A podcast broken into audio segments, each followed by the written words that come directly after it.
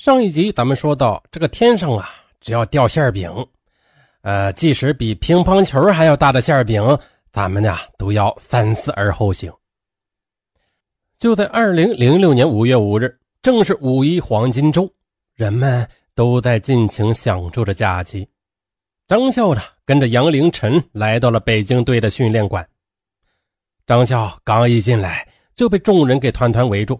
大家那热切地询问着买房的事宜，张笑装模作样一一解答，并告诉众人：谁要买房子，就要先交一万元的定金。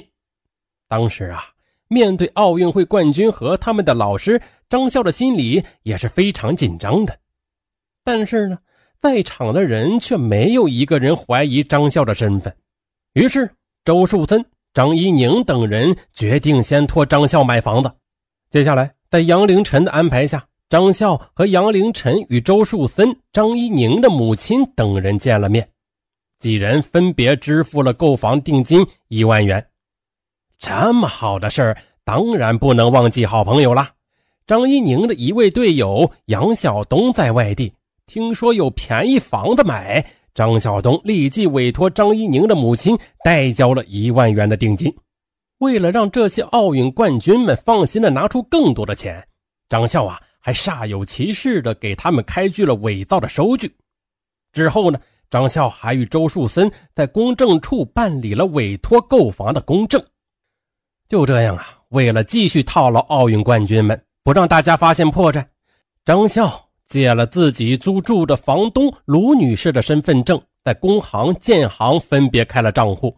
二零零六年五月十六日和五月十七日，周树森分两次向这个账户内打了七十一万余元。五月二十七日呢，杨晓东按照要求将首付三十四万余元存入了张笑提供的账户里。而稍后才听到这个消息的奥运冠军王励勤闻讯呢，也找到了杨凌晨，委托他请张笑帮忙购房。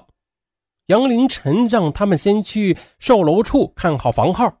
王立琴呐，去国瑞城售楼处发现，国瑞城均价为每平方米一万三千元，而张笑却说自己可以买到每平方米九千元的低价房。这样的好事怎么能错过呢？五月十八日，王立琴一下子就向张笑交了两万元的定金。随后呢，张笑也给王励勤开具了两张收据，但是乒乓国手们啊不会想到，张笑卖给他们的这些房子其实早就卖出去了。他们更不会想到，他们这些刚刚打到张笑账户上的钱，很快变成了杨凌晨屁股下的那辆保时捷跑车。二零零七年五月十四日。张笑他专门到亚运村汽车销售市场为杨凌晨预定了一辆价值一百三十万元的银色保时捷跑车。这辆车，张笑是以杨凌晨的名义购买的。在张笑看来，这辆保时捷是他对杨凌晨爱意的表达。这辆车装载了他那一颗沉甸甸的少女之心。他期望着他和杨凌晨在爱情上也能像保时捷那样飞速的前行。这个卡里有钱的张笑啊，他再次的阔了起来。他和杨凌晨驾驶着刚刚到手的保时捷跑车，频频的出入高档消费场所，天马行空，是尽情挥霍，一切支出全是张笑骗来的钱。看到张凌晨满脸的笑容，张笑觉得自己的付出很值得。原本害怕事情败露而忐忑不安的心呢，也渐渐的平静了。这个张凌晨呢，他如愿以偿的开上了保时捷。可是这个张笑啊，却再也无法等到他和杨凌晨结婚的那一天了。在拿到周树森、王立琴等人的房款之后啊。贪玩的张笑只顾得上陪着杨凌晨玩，他忘记了应付周树森他们。周树森见交完房款后，张笑就没了动静，担心上当的他便催促着张笑说：“你什么时候给我们房子的预售合同啊？”张笑却一直推脱着说：“快了，快了，就这几天的事了。您呐，别着急，事情正在办呢。”可是周树森呢，他左等右等都没有等到房屋预售合同，他便有些着急了。他一个劲儿的催促张笑尽快的办理。见男朋友的老师不满了，张笑也慌了神怕被他们发现诈骗的事情。张笑赶紧的从网上下载了一份房屋预售合同，匆忙的盖上了伪造的公司公章，交给了周树森。周树森拿到这份伪造的极其粗糙的合同后，越看越不对劲儿，这个上当的感觉是越来越强烈。终于，他报警了。就这样，张笑被抓获后呢，警方在张笑的身上查获了一个存折。里面有四十万元。张笑被羁押后，除了如实供述他诈骗张一宁、王丽琴、周树森等体育名人的钱款外，他还主动供述了诈骗姨父赵卫国二百一十万元的事实。除了给杨凌晨买车的一百三十万元和追缴了四十万元外，张笑前前后后共骗取了三百二十万元。但其余骗来的钱呢，都已被张笑挥霍了。而开上保时捷跑车的杨凌晨，此时才知道张笑的真实身份。得知真相后，杨凌晨很快的退还了保时捷跑车。从张笑被羁押后到本案开庭前呢，他所诈骗的张一宁、王丽琴等体育名人的钱款已经全部退还了，只有张笑姨父还没有得到赔款。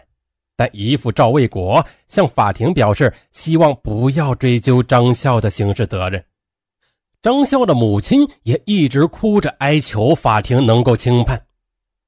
在法庭上，张笑的辩护律师称，张笑作案时呢系未成年人，并且呢在到案后协助警方抓获了私刻公章的赵某，在看守所里还通过手语帮助警察查明一个聋哑嫌疑人的身份。这些呢，均系是立功表现，应该减轻处罚。此外啊，张笑的姨父表示不再追究张笑的刑事责任，请法院能予考虑。而公诉人则认为，张笑的姨父不予追究其刑事责任的表示，并不能左右案件的判决。一直到庭审结束时，张笑当庭向被骗的体育名人表示了道歉。因为我的年幼无知，给你们造成了损失，我向你们说声，说声对不起。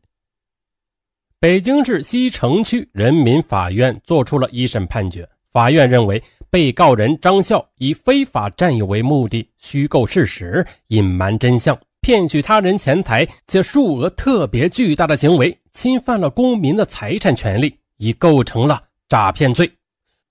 考虑张笑二零零五年三月首次诈骗时还未满十八岁，并且呢能够在案发后带领公安机关抓获为其制作假公章的犯罪嫌疑人，法院从轻判处张笑有期徒刑十年，并处罚金一万元。就在法庭宣判结束时，张笑的眼圈他红了，他母亲呢则在旁听席上是失声痛哭啊。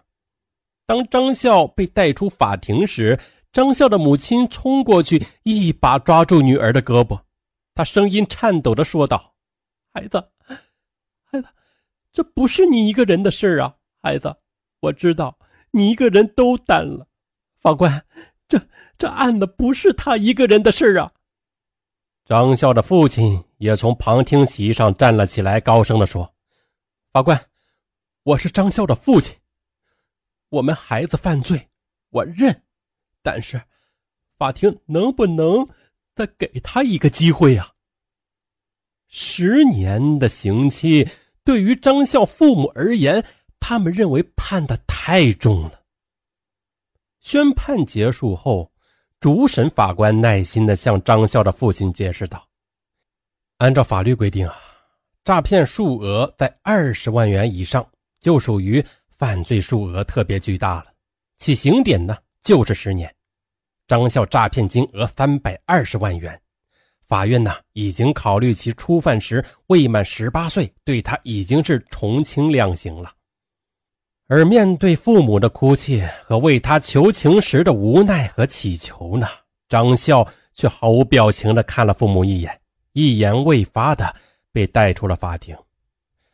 不知此时的他是否已经从爱情的迷雾中清醒过来了呢？好了，本期的案到此结束。喜欢上文说大案的听友，不妨点赞、留言、关注。嗯，感谢大家，拜拜。